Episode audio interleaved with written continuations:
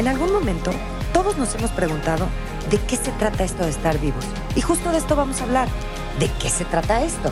Esto de estar aquí y encontrarle el sentido. Y también el sentido a lo inesperado. Siempre queremos entender como si entendiendo controláramos la incertidumbre. Buscaremos encontrar que valga la pena estar aquí. ¿Le entras? Bienvenidos, ¿cómo están? Este es un nuevo episodio de ¿De qué se trata esto? Yo soy Ileana Pineda. Yo soy Susana Bazáñez y hoy tenemos a Poncho con nosotros. Poncho es hijo de Ileana. Otro que se ¡Qué presta. maravilla! Otro más. Otro que viene Otro invitado. Gracias, Poncho, por estar acá. No, cuando gusten. Pues a ver, vamos a empezar a seguir indagando en esto de qué se trata la vida, generaciones diferentes. Susana, Em, pues hemos estado invitando personas más o menos del rango de edad de Poncho, ahora tenemos a él acá, con esta inquietud de escuchar otras perspectivas de algo que nos pasa a todos, todos los seres humanos durante toda la vida, todos los siglos, no más que a cada generación lo va resolviendo distinto. Y lo que nos pasa a todos, porque no sé si te ha pasado a ti, casi crees, creo que sí, que nos preguntamos que sí, ¿qué es esto de estar en la Tierra? O sea, ¿qué es esto de que parece como que nos aventaron ahí en un planeta sin, perdón, pero sin puta idea de qué va esto? De cómo funciona. ¿Y de qué se trata Sí. esto? De estar, de ser terrícola. ¿A qué edad te lo empezaste a preguntar? ¿O cuándo sentiste esto de qué estoy haciendo aquí? Yo creo que todo fue a raíz de la pandemia. ¿Nunca te lo mu- habías no, preguntado? de más chico no, nunca me pregunté por qué estamos aquí, o sea, por qué, cómo funciona todo lo que vivimos, por qué funciona así. Nunca me había preguntado eso hasta que empezamos en el encierro y pues en el encierro empiezas a imaginarte cosas, a pensar diferente tipo de cosas y pues ahí fue cuando yo empecé a ¿Y qué hizo el encierro en ti? O sea, es como que te puso un alto y te puso en tu cuarto, te puso en tu casa y, Sí. y, y no tenías como otro, la- los distractores, los quitó, por ejemplo. Exacto. Ah. Sí, sí, sí. Este, sí, el encierro fue un cambio completamente a lo que yo estaba viviendo. Yo estaba estudiando fuera y con la libertad de, de hacer lo que quisiera, ni siquiera estaba con mis papás, este, estaba con puros amigos, divirtiéndome. Mi último año de prepa, a la mitad, vámonos de regreso, pandemia, enciérrense todos a su casa y fue un cambio muy drástico de no estar viviendo con mis papás y mi hermana a vivir todos en un departamento encerrados tres meses ni pedir comida ni podíamos casi casi este pero sí fue un cambio Un muy cambio drástico. muy fuerte, ¿no?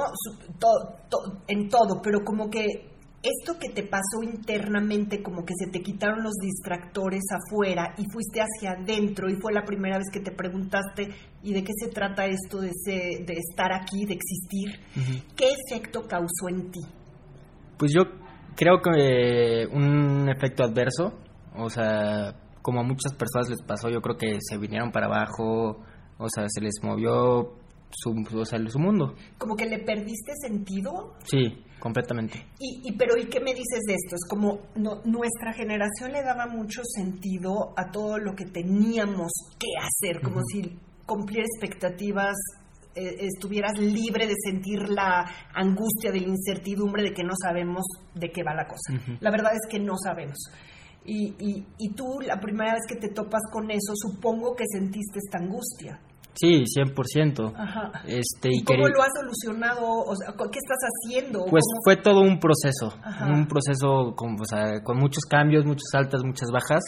Este, mi solución inmediata en ese momento, yo, yo entré a, la universidad de aquí, eh, aquí a en México y empezando la pandemia se me abrió la oportunidad de poder transferirme de campus y Ajá. dije, yo ya me voy, yo quiero regresar a lo más cercano a lo que estaba y fue una decisión completamente incorrecta. Sí, porque lo más cercano a lo que estabas era otra vez no me quiero enterar de que no tengo Exacto. idea de para dónde voy, Exacto. ¿no? Verás, le quiero preguntar algo a tu mamá.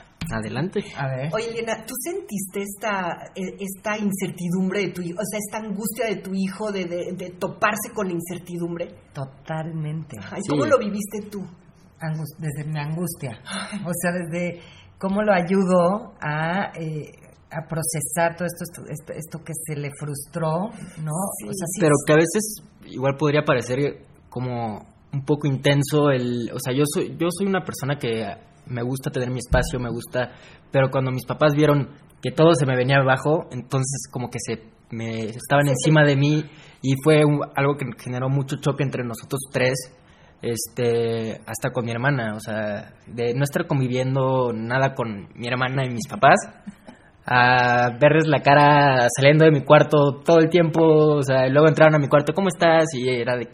De ¡Qué fuerte! ¡Qué fuerte! O sea, que aparte de que fue la primera vez que te topaste con tu existencia, se te echaron todos encima. Sí, pero como tratando de ayudar desde su manera que a lo mejor, o sea, es una intención buena, pero a veces las maneras, o sea, las formas para cada persona se necesitan ser diferentes. Pero, ¿qué tal si vemos la intención? ¿Cuál es la intención?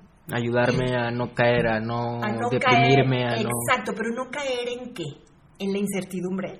O sea, como de que como de quererles dar respuesta a nuestros hijos. Eso. Es que yo lo estoy diciendo como para querer un poco solucionarlo por ustedes y pues, es algo que al final yo me di cuenta solito y con apoyo de ellos, pero un poco más de lejitos, fue cuando como que todo empezó para arriba. Como que los dos, o sea, las dos partes dijimos, ya, vamos a poner las pilas, estamos en un momento horrible y pues empezamos a chambear y todo.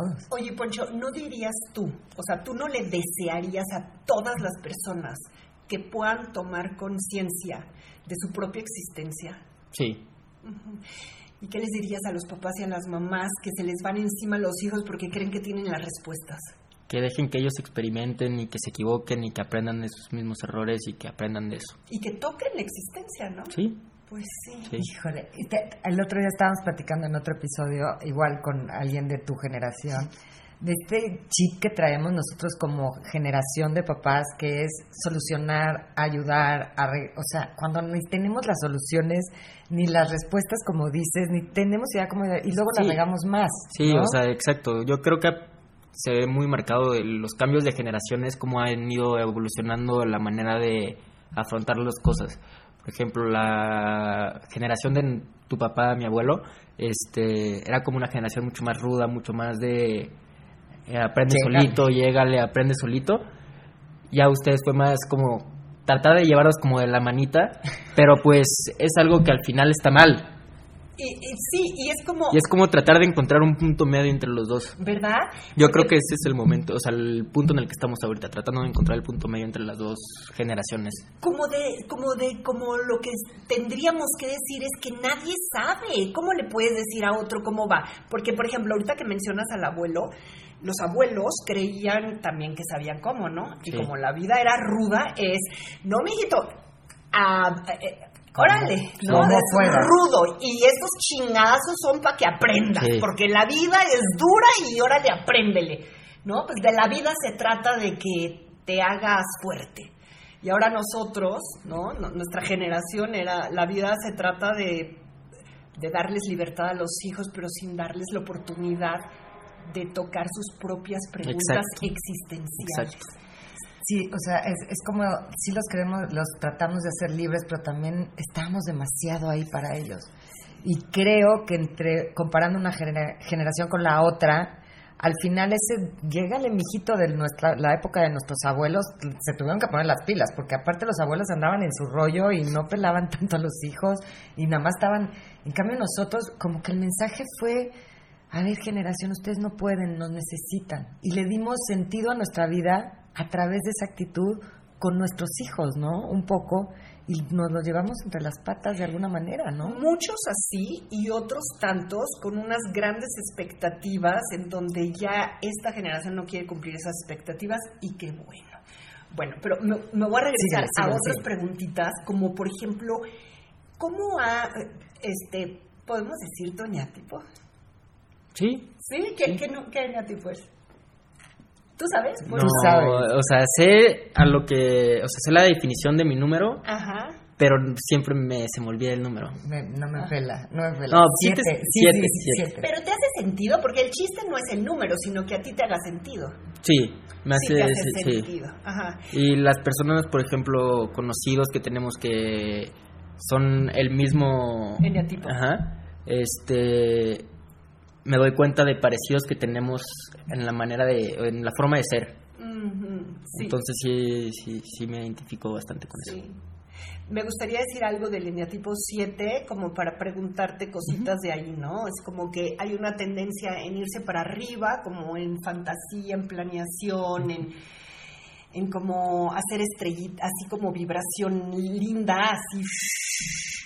Y luego traen periodos como de, bajón, de bajones importantes en donde como hay un encierro eh, y, ¿Cómo es el encierro? Cuéntanos un poquito. Porque como lo viviste tan fuerte en la pandemia, está fresquito para que le ayude a muchas más personas. Sí, a mí de entrada me, me habían dicho, vayan, ya regresen a su casa, era, iba a ser Semana Santa apenas. Nos dijeron, regresando de Semana Santa nos vemos. Aquí en la escuela todo regresa a la normalidad. Y llegando aquí y darme cuenta la dimensión, porque pues, yo estaba en mi burbuja, en un internado, en pues, no habían casos, no, o sea, libertad total. Y al llegar aquí y el darme cuenta, porque pues tampoco es, tenía una tele todo el día y estabas checando noticias, no, no, o sea, no estabas como muy enterado de todo lo que estaba sucediendo en el mundo.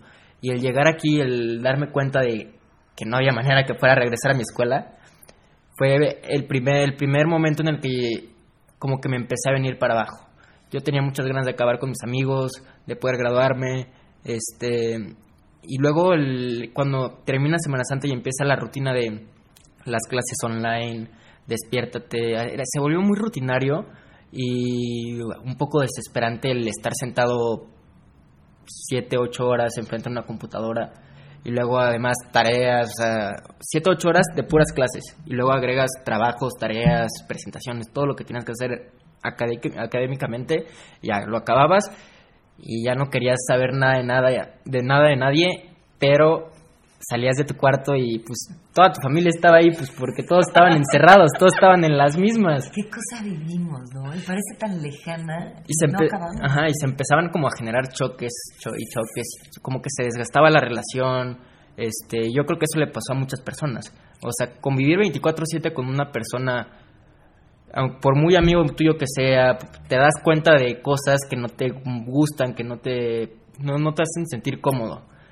Este, y fue cuando yo dije, yo ya me voy, yo me voy a Monterrey, este, aunque sea online, yo me quiero ir a otro lado, quiero mi espacio y me fui a vivir con mis primas, dos primas a Monterrey y estuvimos ahí, pero pues fue el peor error. Este, de entrada, o sea, no tenía intención alguna de como hacer las cosas que tenía que estar haciendo. O sea, me la pasaba en, encerrado, pues, me empecé a deprimir, empecé a comer muy mal, este como que dejé de tener ganas de hacer muchas cosas. O sea, demasiado para adentro. Sí. Toda esta cosa tuya de ir para afuera de repente se convirtió en la otra polaridad, ir para adentro. Para adentro, para adentro, o sea, ni... ¿Qué descubriste allá adentro? que no me gusta estar tan solo. O sea, por ejemplo, mi mamá y yo nos reímos mucho de esto, que me gusta sentir, por ejemplo, cuando me siento mal, no me gusta que me molesten, pero me gusta sentir que ahí están. Ajá. Y eso fue algo que yo me di cuenta cuando me di cuenta que estaba muy mal en Monterrey. Platiqué con mi mamá, tomamos la decisión de que pues me regresara y pues empezamos con terapias y así y me empecé a dar cuenta que pues me gustaba saber que mis papás estaban ahí. o sea, lo contrario de la, de la razón por la que yo me había ido. Claro. O sea, me empecé a dar cuenta que me gustaba que estuvieran ahí, que me dieran mi espacio, sí. Y eso fue algo que igual ellos aprendieron, yo creo, cuando yo me fui que me gusta tener mi espacio. Sí, ¿cómo es para ti escuchar esto que te está diciendo, que nos dice? No, no, es que estoy echándome el recorrido emocional de ese... Fue un año fuerte. bien fuerte. ¿Cómo lo viviste en relación a tu hijo? Pues es que cuando estaba aquí antes de irse a Monterrey, que yo lo veía que estaba mal, y llegó y nos propuso que se quería ir, como que a Alfonso y a mí se nos hizo pues a lo mejor es el momento de medio vivir lo que le toca vivir de la manera que se puede y va a estar bien. Y cuando nos dimos cuenta que, que al contrario, que no había sido lo que él estaba esperando, sino se sumaba, imagínate es que, qué año para esa generación, o sea, toda esa generación que se graduó y que entró a la universidad en línea y todo, ¿cuántos no vivieron esta parte, no? Entonces, cuando, cuando nos dimos cuenta de que realmente esto tenía que tomar otro rumbo y que nosotros teníamos que aprender pues a respetar, a acompañar, pero con esta distancia que nos la marcó, créeme, bien marcada, y nos la marca todos los días. Entonces, como que ir aprendiendo a respetar, a darle su espacio y pues estar y dejarlo. Sí, y eso aprende él. Yo veo que hay muchísimo aprendizaje, aprendizaje, mucho desde tomar la decisión de irte, tomar la decisión de regresar, poner los límites con tus papás. Es un chorro de aprendizaje. No, hubo cambio de carrera, cambio de universidad, hubo cambio de todo, todo. Y eso construye cierta sabiduría en ti, ¿no? Y fortaleza. Y fortaleza. Sí. Eso es tuyo. ¿Y tú qué aprendiste? yo, soy medio metiche. No, no, no, eh, de eso se trata esto. ¿De qué se trata esto? De, ¿Qué aprendiste? ¿O qué aprendes? ¿O qué te deja toda esta experiencia de haber estado al lado de tu hijo con esto? Que, que a lo mejor esto que he estado diciendo, ¿no? Como papás quisimos, queremos de repente evitarles ciertas... Tropiezos. Tropiezos, ¿no? Y, y estamos ahí en lugar y que mucho, como, más ayuda el que no estorba, como decías el otro día, no, hace más daño, y voy a decir, este, esto lo aprendí total ahorita, hace más daño mucha madre que poca madre. ¿No? Sí. O sea, ese es mi aprendizaje. Me, me costó trabajo. Este, yo soy dos, entonces imagínense mi dos desbocado queriendo ayudarlo al, a mi hijo adorado, ¿no? O sea, fue un, un crecimiento también para mí. Es que Poncho nos ha hecho crecer muchísimo. O sea, como que es, a ver, ¿por qué lo estás haciendo? ¿Qué estás haciendo? ¿Y le estás haciendo bien o le estás haciendo mal? Sí, eso es en relación a él. Pero en relación a ti, ¿qué estabas tratando de hacer, disque ayudándolo? Pues ayudarlo a sacar, salir adelante y desde dónde le iba a ayudar yo. ¿Y qué quiere decir eso de salir adelante? ¿De dónde o de qué? A ver, ¿y qué, qué estabas tratando de hacer? O sea, como poner tu energía en otro, ¿qué es lo que estás haciendo realmente? Quitándole a él su energía no. y desgastándome yo. Quitando la atención de lo que a ti te está pasando. También. Ah, ok, claro. Sí, sí, es algo que te pasa mucho, que trata, estás muy enfocada en tratar de ayudar o, apoyar a alguien, que luego no te das cuenta que tú también, o sea, no le estás pasando bien. ¿Y tú cómo la? No, yo con la angustia de la con incertidumbre. Con la angustia de una incertidumbre de este, de, de qué hacer de, y, verlo y ver que le estaba costando trabajo. Pero regresa a ti, otra vez te fuiste a él. Ah, pues pensé que estábamos hablando. A mí, ¿qué me pasaba? ¿De la pandemia o, o, y de, con relación a lo que él estaba viviendo? ¿Qué me pasaba a mí? ¿Qué te pasó a ti que pusiste tanto empeño en componerlo de afuera? Que son tus hijos que están afuera. A ti, a ti, a ti pues es que se me movió también todo el tapete con la pandemia y de repente en este encerrón cuando veía que no funcionaba me sentía como fracasé como mamá, esposa, no hay familia, todos se odian, todos se pelean, ¿no? Y entonces como como se te desmoronó lo que tú creías de lo que se trataba. Exacto. Exacto, se me desmoronó de que se lo que yo pensaba y aprendí que, de, que, que, no se trata de esas expectativas, que no se trata y que entre mejor fluyes y no te estás cuestionando. Tal vez la vida no se trata de ser la mejor madre. Sí, ya, qué flojera. La verdad. y que y te digo que hace más daño más, más, este, mucha madre que poca madre. Es que sí, ese 20 ¿Y de qué se tratará la vida, Elena? Si no se trata de ser la mejor madre o la mejor esposa. De estar contigo, de ser... De, la, mejor, la persona que puedas ser. O sea, no la mejor madre, no, lo, lo, mejor que tú puedas llegar a ser, yo creo que de eso se trata la vida. O ser tú mismo. Sí. Ser tú mismo. Y no perder tu identidad. Eso como que se nos va. Sí, a veces se nos va el pajarito por ahí. Oye, Concho, no sé si quieres agregar algo que quieras compartir de tu vivencia, tu experiencia. Pues yo creo que fue algo que lo vivieron muchas personas de todas las edades, no solamente mi generación, que fue un cambio de prepa a universidad, no solamente nosotros. Yo creo que todas las personas vivieron un momento muy difícil este... Ahorita que dices eso, estoy pensando en las personas mayores, lo pasaron y se les derrumbó muy cañón. Sí, dejaban de ver a sus familiares por riesgo, porque estaban en riesgo ellos. Y con poquitos años que les... Porque a ti te quedan muchos boletitos en la feria. muchos boletitos que... Pero una persona mayor ya le queda poquito. Poco. Y pasar encerrado ese tiempo, yo creo que te va, come, va comiendo la mente de estoy pasando mis últimos años encerrado sin mm, casi ver a mi familia, pues, mis amigos, pues, los que quedan, no los puedo ver. Yo escuchándote, veo que fue bueno para ti. Sí, 100%. O sea, como si hablas de tu sabiduría o de tu fortaleza o de tu 100%. convertirte en persona. Fue bueno. 100%. El darme cuenta que la burbuja en la que estaba no lo era todo. Ajá. Este, O sea, que de eso no va la cosa. Ajá, exacto. Este sí fue de aprendizaje, de fortaleza, el saber pedir ayuda, este, el poder acercarme con mis papás y decir, saben que no la estoy pasando bien, este, y pues hay que arreglarlo y pues tra- fue trabajo en equipo Y cuando se caen todos nuestros planes, ¿con qué nos quedamos?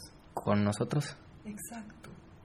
Oye, ¿y, y con tus amigos platican de ese impacto que tuvo en cada uno este proceso? ¿O más bien como que como que no la vida? como que eh, a mí me pasa mucho que en mi grupo o sea en mi grupo de amigos diferentes grupos no se toca el tema nada más era de ah sí estuvo de flojera pero no es de que O sea, ah un- qué viviste qué, qué, qué fue cuál fue tu experiencia no todos fue de que sí estuvo horrible pero pues no es de que ah detalles eh, qué, qué viviste que no, como que pasar la página rápido fue ya ya ya pasó Claro, porque fue un retiro a huevos. sí sí, un retiro unas espiritual. vacaciones forzadas Retiro espiritual a huevo, porque Sí. eso que tú tocaste es el espíritu, o sea, es la conexión con tu existencia. sí Bueno, pues Y al final, al final es algo que te gustó, que, que te asustaría volver a pasar con esa conexión. no es algo que me o de gustó la que huirías. no no es algo que me gustó no.